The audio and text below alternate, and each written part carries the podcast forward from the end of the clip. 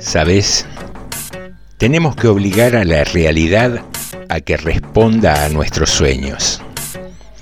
Hay que seguir soñando hasta abolir la falsa frontera que hay entre lo ilusorio y lo tangible, hasta realizarnos y descubrir que el paraíso estaba ahí, a la vuelta de todas las esquinas. Para eso hacemos club de narración. Cuando sale el sol, ¿dónde va la luna?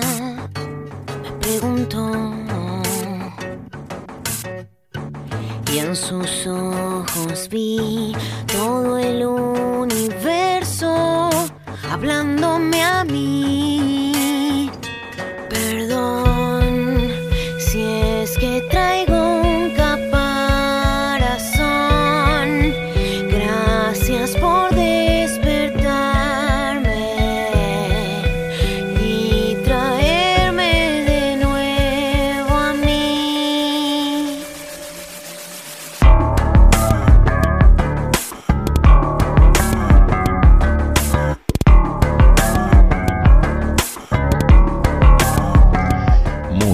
Muy, buenas noches, bienvenidas y bienvenidos a un nuevo episodio del Club de Narración, en este caso el número 34, arrancando una semana más de agosto, la última. ¿Y cómo anduvo ese fin de? Bien, tranquilo, lindo fin de semana, lindo clima, agradable. Y aquí estamos, dispuestos como siempre en FM 89.5 Radio Municipal a compartir un buen rato. Hoy tenemos bastante material porque se conmemora el Día de la Lectura, antiguamente conocido como el Día del Lector. Pero bueno, para evitar estas cuestiones de, género lo rebautizamos como el Día de la Lectura. Y muchos de los amigos que nos acompañan habitualmente en las narraciones eh, nos han dejado su mensajito haciendo un poco de referencia a cómo se vinculan con la lectura.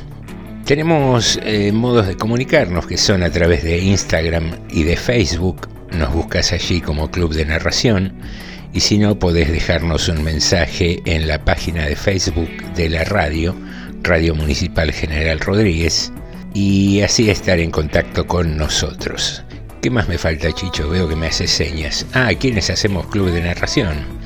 Lo hacemos Sandra Ferreiro en producción, Carmen Franco, Pablo Coy, Cecilia Rizardi y José Nicotera y muchos de los amigos que vas a escuchar a lo largo de esta noche. Muy bien, hemos mencionado las formas en que te podés comunicar con nosotros, te hemos contado quiénes hacemos Club de Narración y ahora, eh, Chicho querido, quería comentarte algo en lo que estuve pensando este fin de semana. El viernes por la tarde el presidente anunció por Twitter que el sábado emitiría un decreto de necesidad y urgencia por el cual el servicio de telefonía móvil, el de Internet y el de televisión paga pasarían a tener carácter de servicio público. Lo que implica que estos servicios, que ya hace rato dejaron de ser suntuarios, salvo por su precio, tengan el carácter que le corresponde en tiempos en que el desarrollo tecnológico hace que se vuelva imprescindible tener un teléfono móvil con acceso a Internet por cientos de razones, ni hablar en tiempos de aislamiento social por una pandemia. Ahora bien, esa misma tarde de viernes, cantidad de periodistas y medios de comunicación salieron en defensa de sus empleadores y de sí mismos y hablaron de inconstitucionalidad, de inseguridad jurídica, y repitieron todo el repertorio al que nos tienen acostumbrados la defensa de determinados intereses. Es importante aclarar que cuando contratamos con una empresa de telefonía, internet o TV paga, efectivamente celebramos un contrato, porque de hecho hay contraprestación mutua. La empresa nos da un servicio y nosotros pagamos un precio. Pero ese contrato está dentro de los llamados contratos de adhesión, ya que una de las partes es la que establece las cláusulas, la empresa, y la otra no puede negociar o acordar, sino simplemente adherir. Siendo un tipo de contrato tan desigual para las partes, es curioso que nunca se escuche en los medios de comunicación criticar los aumentos decididos unilateralmente, ni tampoco la dificultad práctica que tenemos los usuarios para controlar la calidad, la velocidad y la cantidad de servicio que nos prometen. Tengo teléfono móvil hace años y adherí a un contrato con un plan determinado que la empresa ha cambiado y o dado de baja unilateralmente varias veces sin que el usuario pueda hacer otra cosa que resignarse. O sea, se cagaron en el contrato firmado y cambiaron condiciones no solo de precio a su antojo. Pero lo más triste no es leer o escuchar estos informes tendenciosos, sino comprobar la repercusión que tienen en la opinión de gran parte de la sociedad, especialmente en lo que llamamos la clase media. Es inentendible ver cómo defienden a grandes empresas manifestándose en contra de decisiones que implican un beneficio colectivo.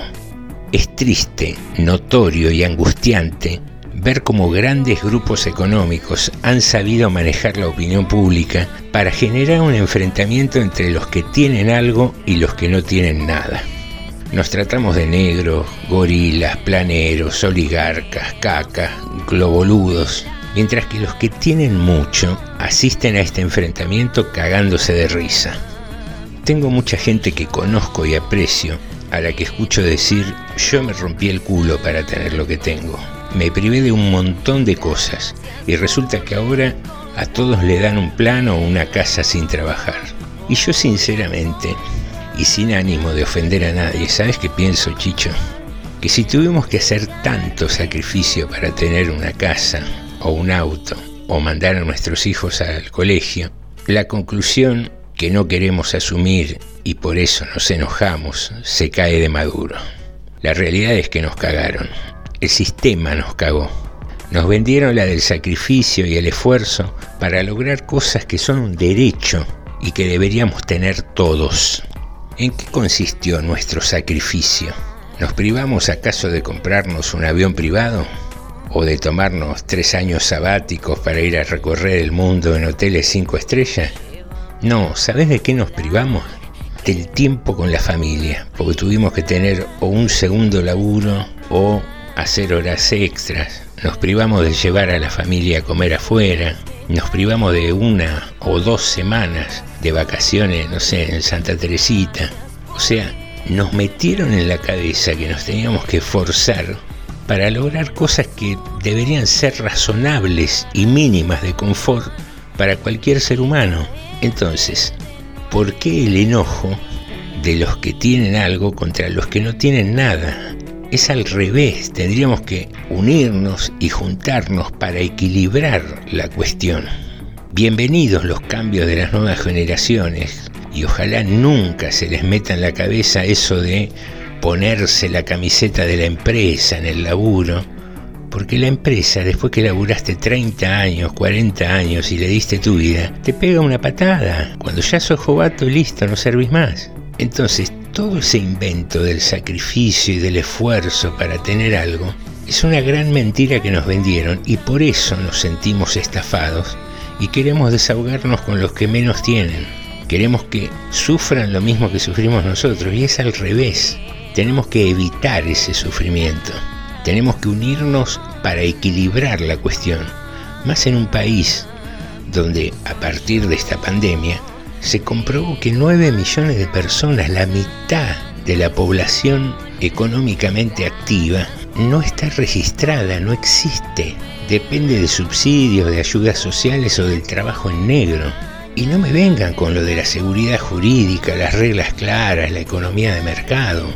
En este país, entre los gobiernos de facto y muchos de los gobiernos elegidos democráticamente, la ideología liberal tuvo el poder para gobernar este país muchísimos años, casi tantos como el llamado gobierno populista. Y para ser sincero, en ambos casos siempre ganaron los mismos. Entonces, ¿por qué el enojo? Bienvenida toda regulación del Estado que otorgue derechos colectivos, que garantice una mejor calidad de vida. Nos pasamos esta pandemia escuchando en los medios de comunicación sobre el cierre de las empresas, la acuciante situación económica, Ahora también está de moda esa expresión, la otra pandemia, la inseguridad, pero nunca escuchamos la otra pandemia, la desigualdad social, la otra pandemia, la desnutrición infantil. Entonces, dejemos de vender humo con el eufemismo de que tiene que crecer la economía, porque en realidad lo que se busca es el enriquecimiento de las empresas. Lo que tiene que crecer inexorablemente es el bienestar común de la gente. Ay, Chicho, Chicho, yo por eso muchas veces me pregunto, ¿cómo puede ser esto? ¿Cómo puede ser que todo esté patas arriba? ¿Qué más pobre es el que trabaja todo el día? Que el que vende cocaína que el político del barrio que no pasa por la villa desde que tiene un cargo, ¿cómo puede ser que desde afuera se nos diga cuánto hay que poner, cuánto achicamos la barriga? cuánta carne, cuánta harina, cuánto sueño les mandamos, cuánto ajuste nos envían. Vaya forma de pagarnos, que me digan que soy ángel del pasado, que se rían porque no entra en mi cabeza. Que se hizo bueno el amo y el chacal vegetariano y comparte la comida con su presa. ¿Cómo puede ser que el que se roba una gallina vaya preso un mes y al que robó miles de vidas le regalen amnistías y lo dejen limpio y suelto, esperando que algún día le hagan un monumento. ¿Y cómo puede ser que su conciencia esté tranquila? ¿Cómo duermen bien? siendo tamaña porquería. Condenados de por vida por los jueces, por el pueblo, por los chicos de Malvinas, por los vivos y los muertos, que me digan que soy ángel del pasado. En un ala llevo atada la memoria y en la otra los abrazos que le debo a mis hermanos, los que hicieron algo por cambiar la historia y que me digan que soy ángel del pasado soy demonio, fantasma o cualquier cosa. Y soy la fe que me enseñaron sin camisa, sin engaños. Y la sigo aunque ya no esté de moda.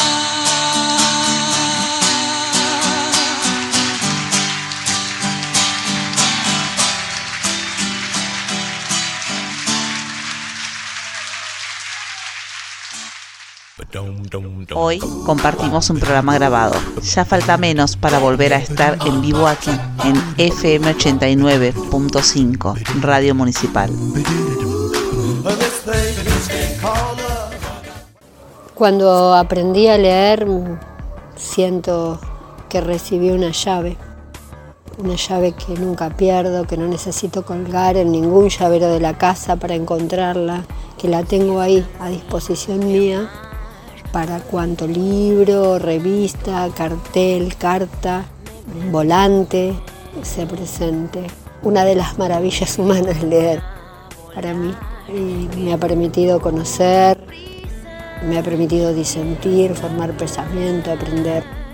Por suerte en nuestro país todas las niñas, los niños, las niñas tienen asegurado recibir esta llave.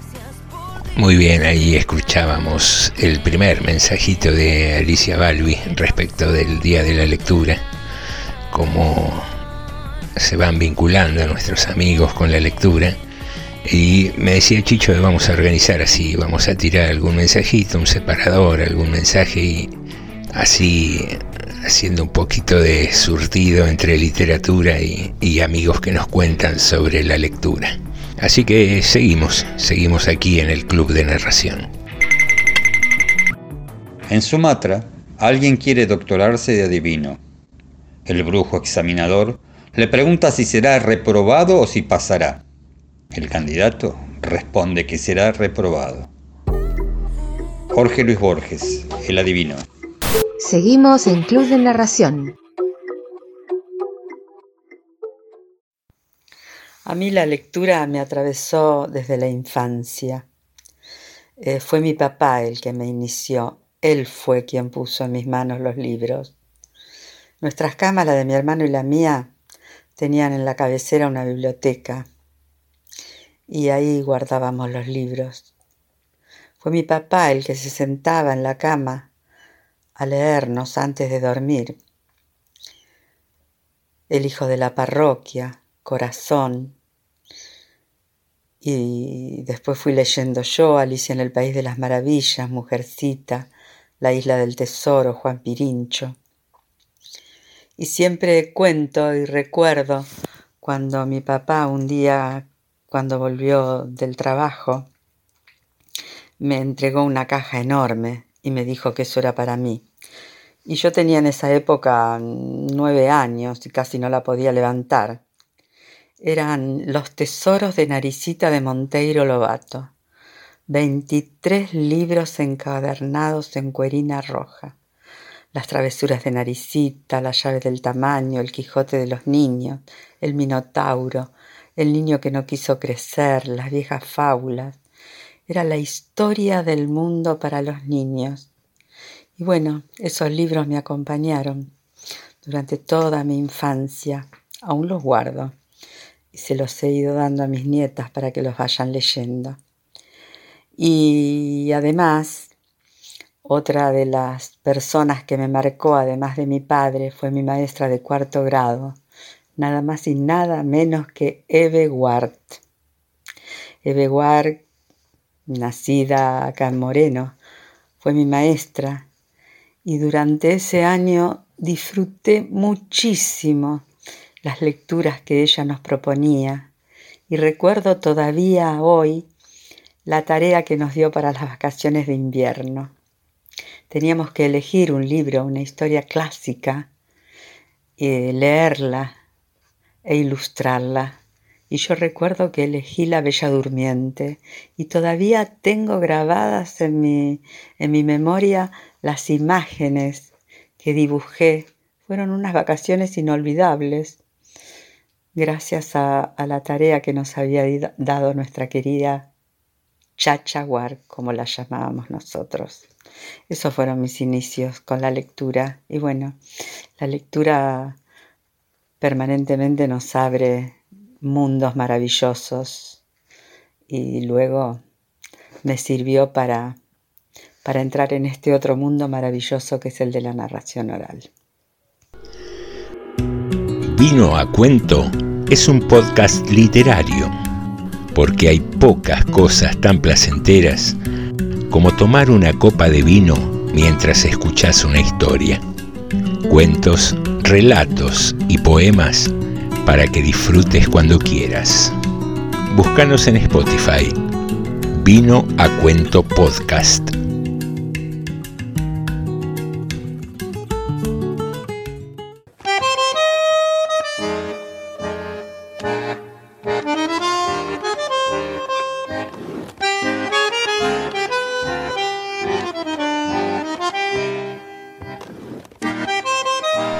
Me jode confesarlo, pero la vida es también un bandoneón. Hay quienes sostienen que lo toca Dios, pero yo estoy seguro que es Troilo, ya que Dios apenas toca el arpa y mal. Fuere quien fuere, lo cierto es que nos estira en un solo ademán purísimo y luego nos reduce de a poco a casi nada. Y claro, nos arranca confesiones, quejas que son clamores, vértebras de alegría, esperanzas que vuelven, como los hijos pródigos y sobre todo como los estribillos. Me jode confesarlo, porque lo cierto es que hoy en día pocos quieren ser tango. La natural tendencia es hacer rumba, o mambo, o cha-cha-cha, o merengue, o bolero, o tal vez casino. En último caso, balsecito o milonga, paso doble jamás. Pero cuando Dios o Pichuco o quien sea toma entre sus manos la vida bandoneón y le sugiere que llore o regocije, uno siente el tremendo decoro de ser tango y se deja cantar y ni se acuerda que allá espera el estuche.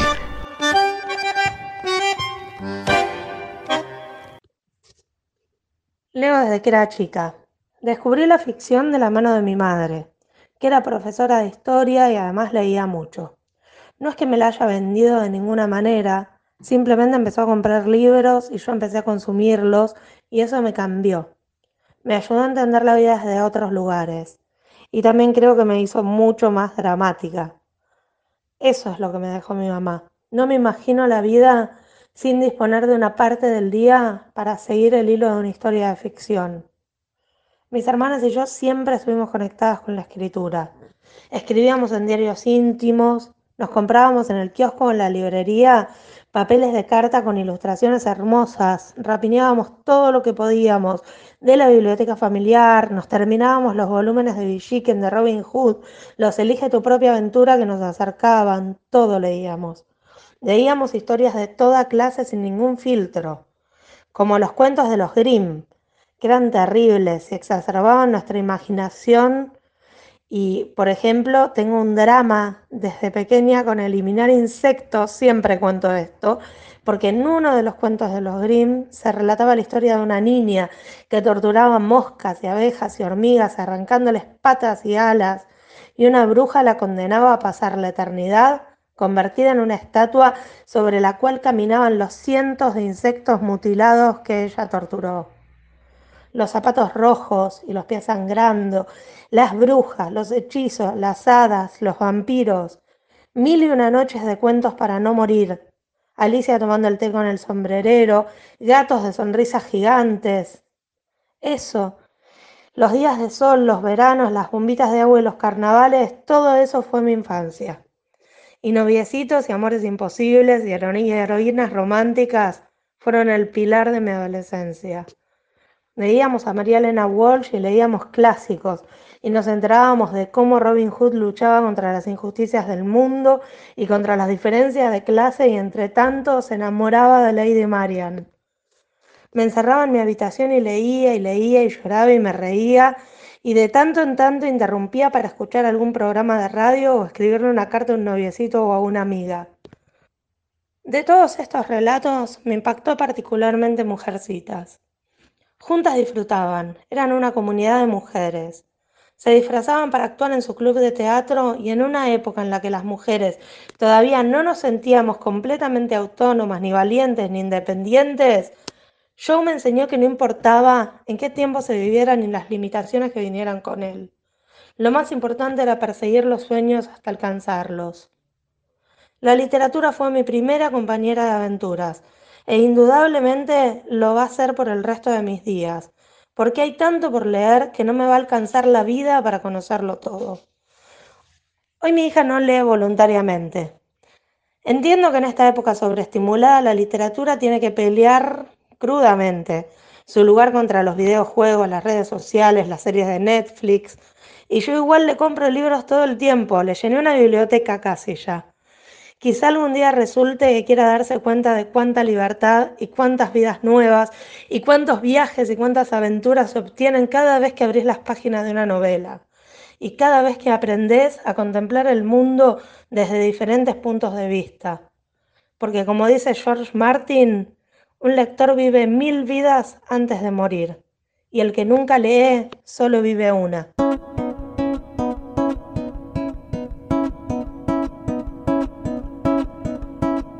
Donata Suárez camina sobre la arena, sus pasos son un cuenco de rocío.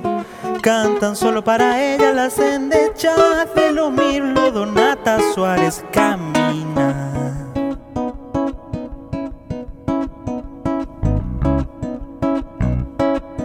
Donata Suárez camina. Mil escobas de pichana van barriendo las espinas. Sol le sueltan a sus pasos las encendidas. Jarilla Donata Suárez camina.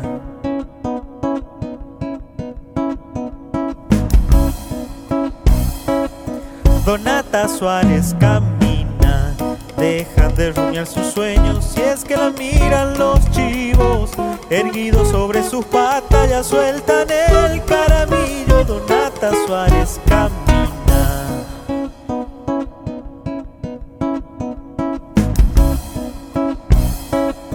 Donata Suárez camina. Yo la espero aquí callado, rogando a Dios que me mire. Siento susurrar al aire los pliegues de su vestido. Solo me queda en el alma su perfume de membrillo.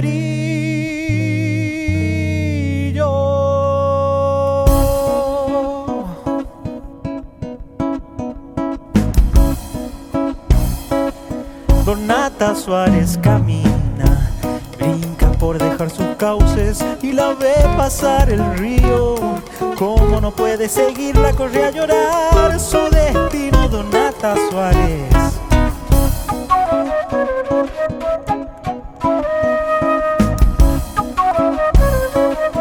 Donata Suárez camina, el yuchán tiñe sus flores, remedando sus mejillas. Es una diosa pagana, hasta cuando va de misa, Donata Suárez camina.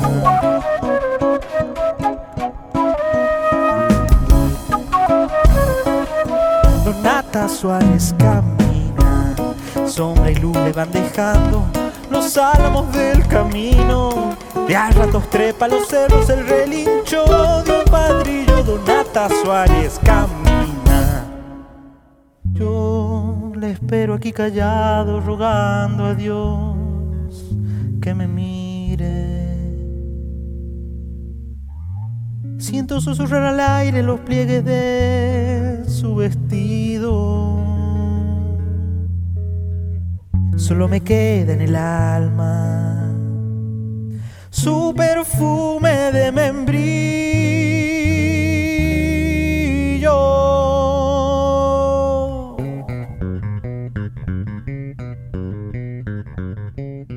Leer me ha salvado la vida hasta hoy. Leer desde la adolescencia, encontrarme una profe que me hizo gustar de la lectura, conversar con otros, contar sobre una historia como si fuese propia. Leer me ayuda a entenderme y a entender a los otros. Leer es mi remedio ante las enfermedades de la vida. Hola, era para contarles qué me había pasado a mí con la lectura. De chiquita me acuerdo que mi papá me leía mucho de Paturucito y sus andanzas y se reía con una carrejada muy grande. Hizo, hizo que me entusiasmara con la lectura, con yo repetía de memoria las viñetas y después empecé a, entusiasmarme por esos eh, diarios gigantes que compraba, unas hojas gigantes. No me acuerdo cuál era el diario, La Razón, La Prensa, qué sé yo. Y, y jugaba que leía. Más tarde en la escuela, y cuando pude leer de verdad, agarré toda la colección de Robin Hood, los que había en casa, obviamente. Y lloré mucho, lloré mucho con esos libros. Y me encantaba Príncipe Valiente, Jean Eyre, bueno, todos los libros, La cabaña del tío Tom, cómo me impresionaba ese libro. Eran libros crueles para niños, pero igual creo que muchos consumimos esa, ese tipo de literatura. Y con un vocabulario difícil. No sé si entendía todos los que decía, pero las emociones me llegaban. Después, en la adolescencia me encontré con esos maravillosos autores, Federico García, y Miguel Hernández que, que me empezó a acompañar y siempre me acompañó. La poesía de Miguel Hernández me marcó muchísimo por las vivencias, por la tristeza y, y me acompañó en mi adolescencia también triste, ¿no? Así que después, más adelante, ya no tuve tanto tiempo de leer y pasó mucho tiempo sin que yo dedicara tiempo a la lectura. Y ahora recuperándome de la lectura, ya adulta, eh, con Galeano, acompañándome con este maravilloso autor y, y muchos otros autores que ahora no recuerdo. Recuerdo también cómo lloré con mi planta de naranja lima de José Mauro de Vasconcelos. Uno se acuerda de esos libros como Platero y yo, tan dulce. Bueno, ese es mi recuerdo de lo que yo recuerdo de cómo empecé a leer y lo que, por qué me gusta tanto leer. Si bien eh, ahora no, no estoy leyendo tanto, tanto como quisiera, ya he agotado muchos libros en mi biblioteca y, y ahora estoy leyendo de vuelta, retomando esa hermosa actividad. Breves historias en el Club de Narración. Hoy en Breves Historias te vamos a contar la historia del duelo de honor. Según la historiadora Sandra Gayol, la práctica llegó al Río de la Plata con las primeras inmigraciones europeas y según sus investigaciones, hubo un total de 2.417 duelos de honor entre los años 1869 y 1968, último año este en el que existen registros confiables. A fines de la década de 1870, los diarios empezaron a registrar cotidianamente informaciones relativas a los duelos de honor. En 1878 se publica el primer Código Argentino sobre el Duelo, que fija reglas de comportamiento. Y los intentos posteriores de crear una jurisprudencia argentina sobre duelos de honor llegaron hasta la década de 1930 a mediados de 1880 se empiezan a crear espacios institucionales y ámbitos de sociabilidad que brindaban a sus socios la posibilidad de ingresar o perfeccionarse en el uso de las armas. El Jockey Club, el Círculo de Armas y la nueva sede del Club del Progreso inaugurada en 1902. Cada duelo ponía en juego todo un universo de cuestiones, desde los guantes, sables y trajes, pasando por el conocimiento de las reglas y normas hasta la designación de padrinos y médicos que asistían a los participantes. A partir de 1875 comenzó a ponerse de moda el duelo en Palermo, que se convierte en una especie de campo de honor. La mayoría se pacta a sable, aunque también se practica a pistola, y hay básicamente dos modalidades, a primera sangre o a muerte. En el caso de duelo con revólver, cada uno de los participantes podía disparar solo un tiro. Por aquellos tiempos el patriarcado establecía las reglas, de modo que el duelo entre mujeres o entre una mujer y un hombre no estaban permitidos. Dentro de la población masculina, niños, enfermos y ancianos estaban excluidos o exentos del duelo. Según el registro, las profesiones que más participaron de duelos fueron abogados, con 1.482 del total, seguidos por militares con 956 participantes y en tercer lugar los periodistas con 170 participantes. Justamente dos prominentes políticos protagonizaron uno de los duelos más famosos de nuestro país. Hipólito Yrigoyen, que más tarde sería presidente, y Lisandro de la Torre, que alcanzaría el cargo de senador, se batieron a espadas en 1897, con motivo de su ruptura política. Irigoyen no sabía esgrima y contrató a un profesor para la ocasión. Lisandro, en cambio, era un experto. El duelo se concretó en septiembre de 1897 y duró más de media hora. Al final, De la Torre estaba herido en la cabeza, en las mejillas y en la nariz, y también en el antebrazo. A partir de entonces, comenzaría a usar su barba rala para disimular marcas de aquella disputa con don Hipólito. Años más tarde, De la Torre volvería a batirse a duelo. Fue después del acalorado debate de las carnes y del asesinato de su compañero de banca, Enzo Bordaberre. La misma noche del crimen, y ante las acusaciones fundadas del líder demócrata progresista, Luis Duó y Federico Pinedo retaron a duelo a De la Torre. Don Lisandro rechazó el reto de Duó porque dijo que no era un caballero, pero aceptó batirse con Pinedo. Un De la Torre dolido y desconsolado por el asesinato de su amigo disparó al aire y Pinedo apuntó a la cabeza pero falló. El último duelo del que se tiene registro fue en 1968. Para noviembre de ese año, Onganía llevaba dos años usurpando el gobierno después de derrocar al presidente Ilía en complicidad con una junta militar formada por Pistarini, Álvarez y el almirante Benigno Varela. La participación de Varela en el golpe había indignado a los radicales, ya que poco antes había jurado lealtad a las autoridades constitucionales y al sistema republicano. Un mes antes del golpe, en ocasión del Día del Ejército, Pistarini había pronunciado un discurso en el que preanunciaba el golpe. Para contrarrestarlo, desde el gobierno se les pidió a los militares que firmaran un acta de apoyo al gobierno constitucional. Pistarini y Álvarez se negaron a firmarla con el argumento que bastaba con su palabra de honor. Eso es un chiste, ¿no?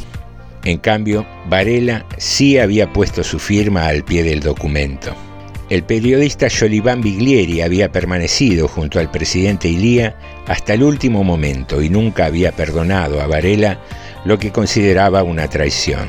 Durante más de dos años mantuvo su encono en privado hasta que el 14 de octubre de 1968 decidió hacerlo público en un artículo que publicó en el diario que dirigía, Autonomía.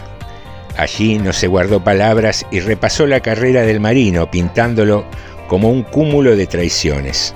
Pocos días antes del 28 de junio de 1966, fecha en que el ejército argentino dio por terminada la gestión del doctor Ilía, el entonces comandante de operaciones navales, almirante Varela, efectuó una comunicación de lealtad a las autoridades constituidas y hacia la defensa de las instituciones republicanas pero quienes pensaron que el almirante Varela iba a actuar de acuerdo con sus convicciones no conocían sus antecedentes. Varela era el mismo que juró lealtad a Perón después del 16 de junio de 1955 y también el que después del 16 de septiembre quería fusilar peronistas. Era el mismo que mostraba lealtad al almirante Rojas y lo apostrofaba después de que el doctor Frondizi asumió el gobierno. Cuando Varela leyó el artículo, decidió que la única manera de reparar la ofensa era en el campo del honor y envió un telegrama a Biglieri retándolo a duelo. Lo que no sabía Varela era que Biglieri había estudiado en el liceo militar y era un consumado esgrimista. Lejos de amilanarse por el reto, el periodista designó padrinos. Después de tres reuniones, los representantes de cada uno se pusieron de acuerdo con el arma, sable de filo, contrafilo y punta, y el lugar, una quinta en Montechingolo. El domingo 3 de noviembre de 1968, exactamente a las 6 y 12 de la mañana, los duelistas estuvieron frente a frente. Biglieri y Varela estaban tensos, pero ambos se soltaron cuando el juez del duelo gritó a ustedes. Y lo que pasó de ahí en más es la crónica de tres asaltos salvajes. En el primer ataque, Biglieri le cortó parte de la oreja derecha a Varela. En la carga siguiente lo hirió en el brazo derecho. Varela no se quedó atrás y lastimó a Biglieri en la mano. Con un rápido movimiento, Varela le hizo saltar los anteojos a Biglieri y lo lastimó en el puente de la nariz. En el segundo asalto, Varela cortó a Biglieri en el pómulo y en el abdomen, pero tampoco la sacó gratis, ya que Biglieri le metió un puntazo en la cadera izquierda. Entre el segundo y el tercer asalto fueron revisados por los médicos, quienes sugirieron que debían parar el combate, pero ambos se negaron. En la tercera vuelta Biglieri fue a fondo. Con la punta del sable hirió a Varela en la tetilla. Estuvo a centímetros de atravesarle el corazón. El sable cayó de las manos de Varela y se detuvo el combate para esterilizarlo. Mientras los padrinos limpiaban el arma, los dos se seguían insultando a los gritos y repetían una y otra vez que el duelo todavía no había terminado y que era a muerte. Los médicos y el director del combate dijeron basta, las heridas son parejas y ya no pueden seguir. La decisión del juez del duelo fue inapelable. Se habían producido 14 embestidas de uno y otro lado, y los cuerpos de los dos estaban bañados en sangre. Habían sido 28 minutos tremendos. Aunque en ese momento no lo supieran, esos dos hombres pasarían a la historia como los dos últimos duelistas de la Argentina. Tampoco sabían que una foto de ese duelo que habían convenido en secreto llegaría a las páginas del New York Times. Esa fue una curiosidad. Si bien un juez intervino ya que los duelos estaban prohibidos, la policía de Lanús informó que no tenía noticias al respecto. Los que sí averiguaron hasta el último detalle del lance fueron los periodistas, que se presentaron en el lugar, fueron sacados a pedido de los duelistas, pero siguieron las alternativas desde el techo de una casa vecina y así llegó la foto del duelo a la portada del diario norteamericano. El duelo se dio por finalizado contra la voluntad de los contendientes. Ni Varela ni Biglieri querían parar y mucho menos reconciliarse. Varela murió el 29 de febrero de 1996 en Buenos Aires sin haberse referido nunca públicamente al duelo. En el 2001, Joliván Biglieri aceptó una entrevista y reconoció la valentía de su rival. Se quedó para morir. Le podría haber cortado la carótida y no lo hice. Le dije que levantara el sable y siguiera peleando, contó. Como te dijimos, el duelo era ilegal. Un decreto de 1814 prohibía batirse a duelo. Sin embargo, el Código Penal argentino lo castigaba con bastante liviandad. Debió pasar medio siglo desde el último duelo para que su prohibición fuera acompañada de serias penas. Fue en un proyecto aprobado en el año 2018.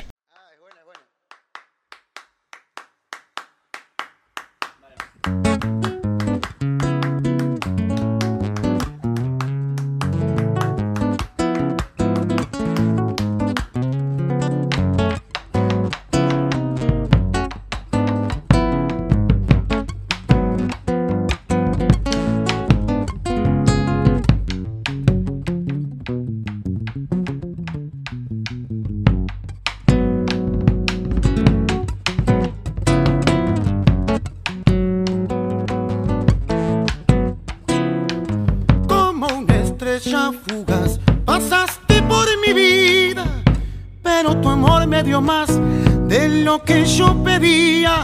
Como una estrella fugaz, pasaste por mi vida.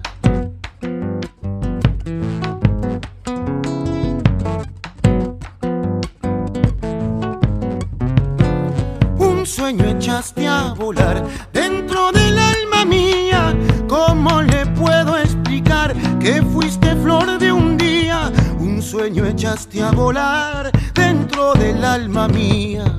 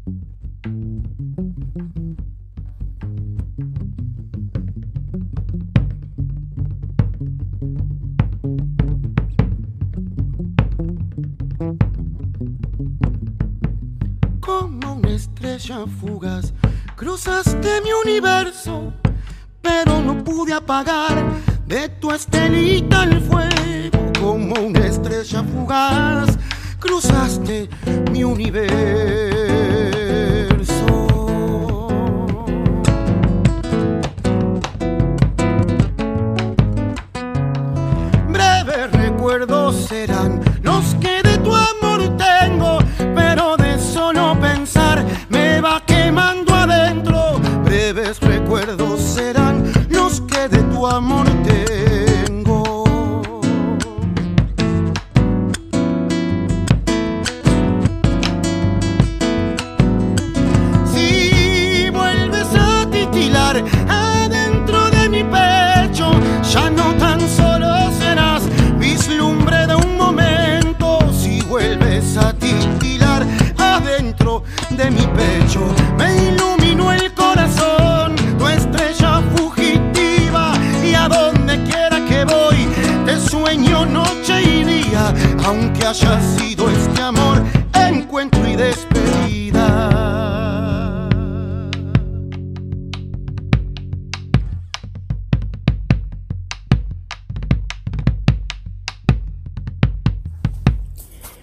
La lectura para mí es el lugar donde abrevar. Es allí donde encuentro lo que no busco. Y es lo que me lleva a explorar, a despejar lo que no sé o no conozco. Me encanta marcar los libros, eh, subrayarlos, eh, marcar frases, párrafos. Después hago mi propio índice y eh, tomo nota de los números de las páginas a donde hice esas marcas. Con el tiempo, cuando me vuelvo a encontrar con ese libro, lo primero que hago es chequear ese índice. Y me sirve para ver qué pasó en ese tiempo, eh, a ver si me, sigue provocando eso que me llevó a marcarlos, si me asombra, eh, si me sacude, si me admira. En mi camino en la literatura o con la lectura o en el, vínculo con los libros, si quieren, eh, hubo una bisagra que fue mi encuentro con la poesía. Y bueno, eh, fue como aprender un nuevo idioma con el que traduzco el mundo, mis sensaciones, la vida misma. Por lo tanto, no es raro que la lectura junto a la música y el cine sean mis refugios, mis escudos, el abrigo que me protege de la intemperie, el lugar a donde encuentro paz y al que recurro cuando estoy a veces más desarmada que otras, y es allí donde me reconstruyo. Nada más y nada menos. Bueno, para mí es una acción que me acompañó siempre. A partir de los 30 años empecé con los talleres literarios y también de narrativa y luego concurrí a muchos y diferentes ciclos de poesías donde me alimentaba de todas esas cantidades de voces hermosas e impresionantes que llenaban eh, mis historias y mis mundos. El abogado Arsenio Portales y la ex actriz Fanny Araluce llevaban doce apacibles años de casados. Desde el comienzo, él le había exigido a Fanny que dejara la escena. Al parecer, no era tan liberal como para tolerar que noche a noche su linda mujer fuera abrazada y besada por otros.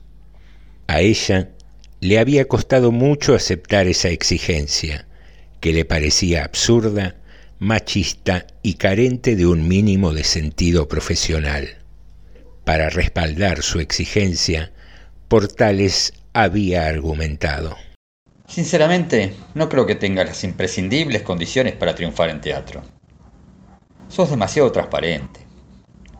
En cada uno de tus personajes siempre estás vos, precisamente allí donde debía estar el personaje. Demasiado transparente. El verdadero actor debe ser opaco como ser humano.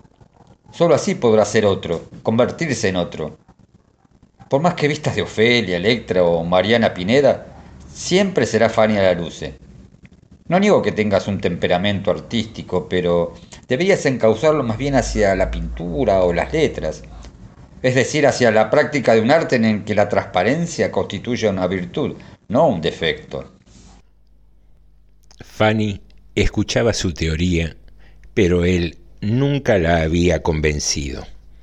Aún pensando que no era valorada, Fanny era casi una perfecta ama de casa, probablemente demasiado perfecta para el doctor Portales. En los últimos dos años, el abogado había mantenido otra relación, tan clandestina como estable, con una mujer apasionada, carnal, contradictoria y por si todo esto fuera poco, particularmente atractiva. Para los furtivos encuentros, Portales había alquilado un departamento a solo ocho cuadras de su casa. Fue minucioso en la organización de su coartada. Por borrosos motivos profesionales, debía viajar semanalmente a Buenos Aires. Como solo estaba ausente las noches de los martes, le había dicho a Fanny que no era necesario comunicarse telefónicamente. Pero por las dudas, le había dado el teléfono de un colega porteño que tenía instrucciones precisas. Fanny nunca llamó. Ella, que conocía como nadie las necesidades y manías de su marido, se encargaba de prepararle el pequeño maletín y le llamaba el taxi. Portales se bajaba ocho cuadras más allá, subía al apartamento clandestino, se ponía cómodo, aprontaba los tragos encendía el televisor a la espera de Raquel, que como también era casada, debía aguardar a que su marido emprendiera su inspección semanal a la estancia. En realidad, si se veían los martes, había sido para complacer a Raquel, pues ese era el día que el hacendado había elegido para atender sus campos. Cuando por fin llegaba Raquel, cenaban en casa, ya que no podían arriesgarse a que los vieran juntos en un cine o en un restaurante. Luego hacían el amor de una manera traviesa, juvenil, alegre, casi como si fueran dos adolescentes. Cada martes Portales se sentía revivir. Cada miércoles le costaba un poco regresar a las buenas costumbres del hogar lícito, genuino, sistemático. Para la vuelta, no sabía bien por qué exageraba las precauciones. Llamaba a un taxi, hacía que lo dejara en el aeropuerto de Carrasco, después de un rato tomaba otro taxi para regresar a su casa.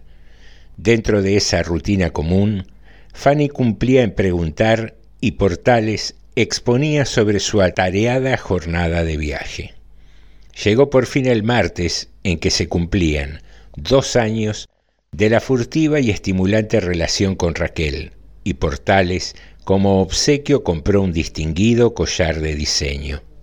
Ya instalado en el departamento, puso el champán en la heladera, preparó las copas y se acomodó en un sillón a esperar, más impaciente que otras veces, a Raquel. Ella tardó más que de costumbre, ya que también, en vista del aniversario subrepticio, había ido a comprar su regalo, una corbata de seda con franjas azules sobre fondo gris. Fue entonces que Arsenio Portales le dio el estuche con el collar. A ella le encantó. Voy un momento al baño, así veo cómo me queda. Lo besó y se encaminó al baño. Como era habitual, él consideró ese beso como un presagio de una noche gloriosa. Sin embargo, Raquel demoraba en el baño y él empezó a inquietarse. Se levantó, se arrimó a la puerta cerrada y preguntó. ¿Estás bien? Estupendamente. Enseguida salgo. Portales volvió al sillón. Cinco minutos después, la puerta del baño se abrió, pero la que salió no fue Raquel, sino Fanny Araluce, su mujer, luciendo el collar. Portales, estupefacto, solo atinó a exclamar. Fanny, ¿qué haces acá? ¿Acá? Lo de todos los martes, querido, venir a verte, acostarme con vos, quererte y sentirme querida. Portales la miraba sin hablar. No podía salir de su sorpresa. Soy Fanny y también Raquel. En casa soy tu mujer, Fanny A. de Portales. Pero acá soy la actriz, Fanny Araluce. O sea que en casa soy transparente y acá soy opaca, ayudada por el maquillaje, las pelucas y un buen libreto, claro. Raquel. Sí, Raquel. ¿Te das cuenta? Me has traicionado conmigo misma. Ahora, tras dos años de vida doble, tenés que elegir. O te divorcias de mí o te casas conmigo. No estoy dispuesta a seguir tolerando esta ambigüedad. Y algo más. Después de este éxito dramático, después de dos años con esta obra en cartel, te anuncio solemnemente que vuelvo al teatro. Tu voz, algo extraño había en tu voz, pero ni siquiera el color de tus ojos es el mismo. Claro que no. ¿Para qué existen las lentes de contacto verdes? Siempre te oí decir que te encandilaban las morochas de ojos verdes. Tu piel, tu piel tampoco era la misma. Ah, no, querido, lamento decepcionarte. Aquí y allá mi piel siempre ha sido la misma. Solo tus manos eran otras. Tus manos me inventaban otra piel. Al fin de cuentas, ni yo misma sé ahora cuál es mi piel verdadera, si la de Fanny o la de Raquel. Tus manos tienen la palabra. Me has estado engañando. Por supuesto.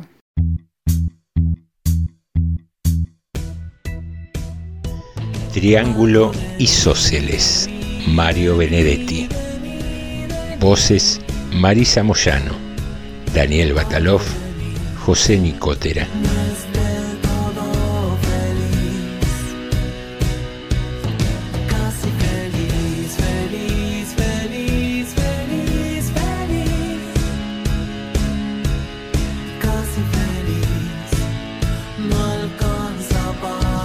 Cuando todavía no sabía leer, mi mamá me leía cuentos.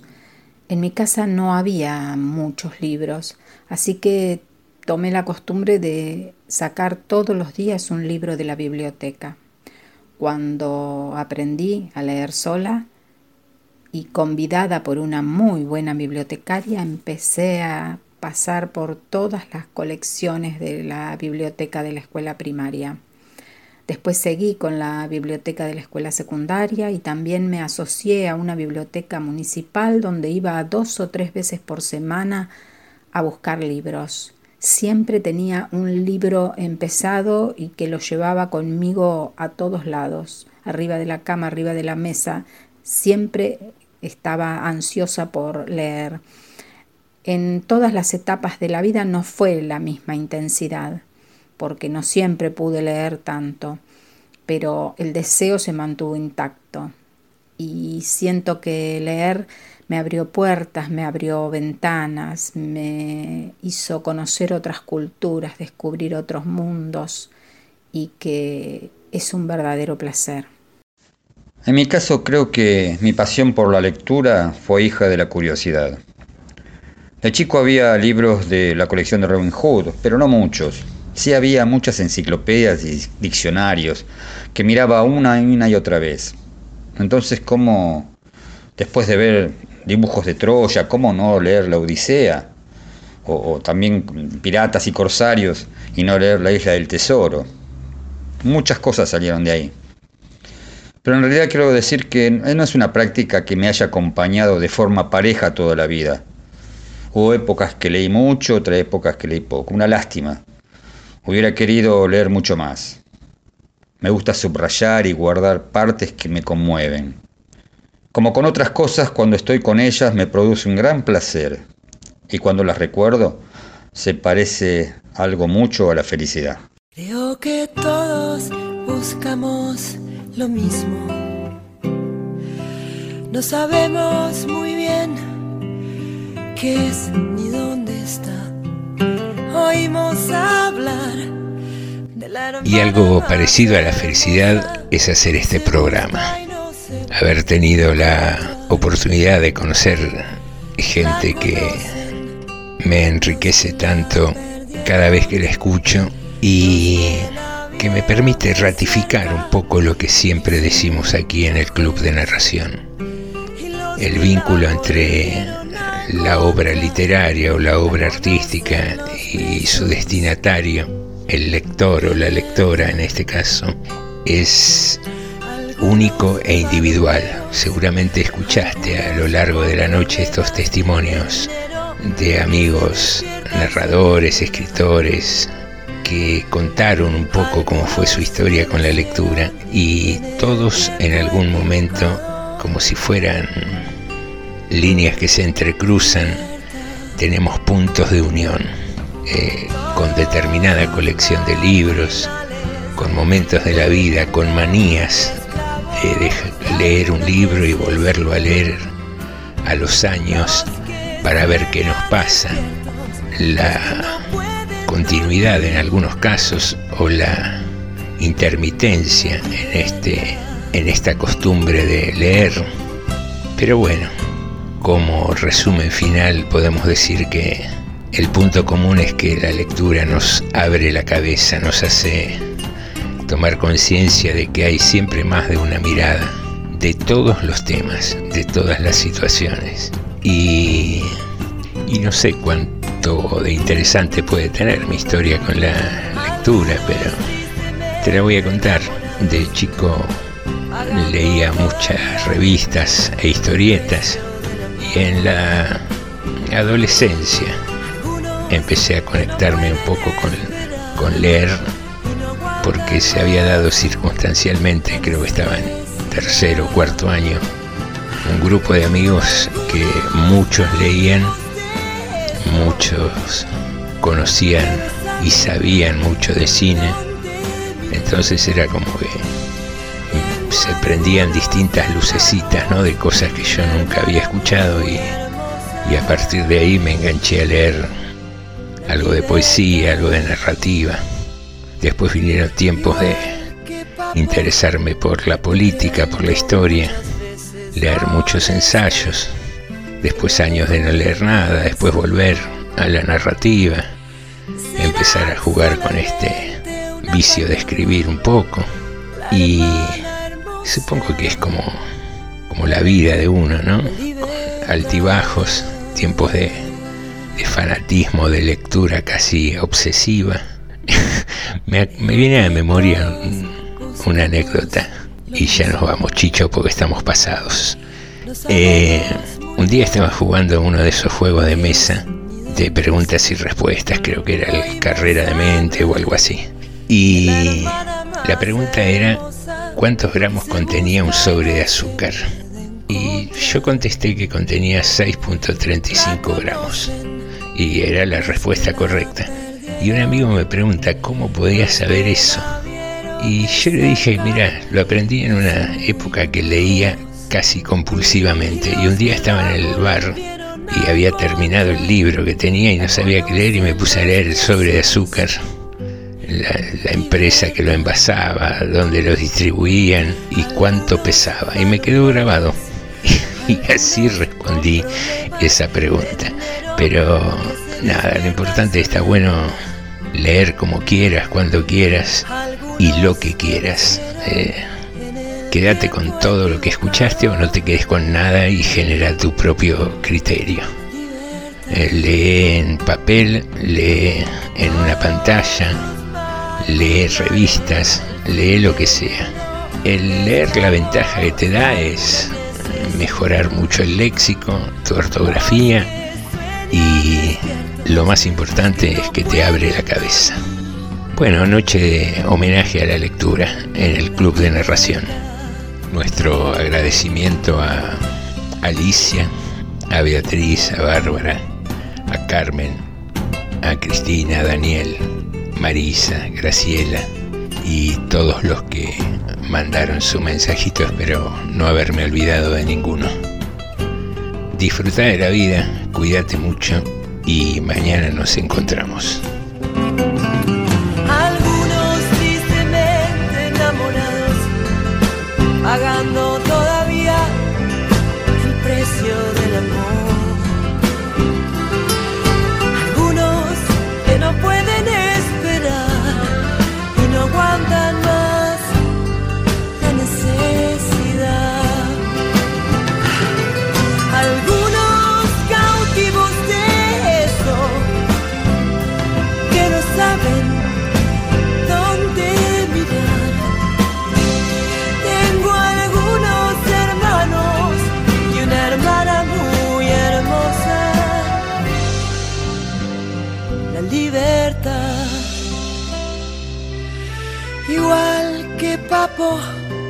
Me pregunto muchas veces dónde está y no dejo de pensar. Será solamente una palabra, la hermana hermosa, la libertad.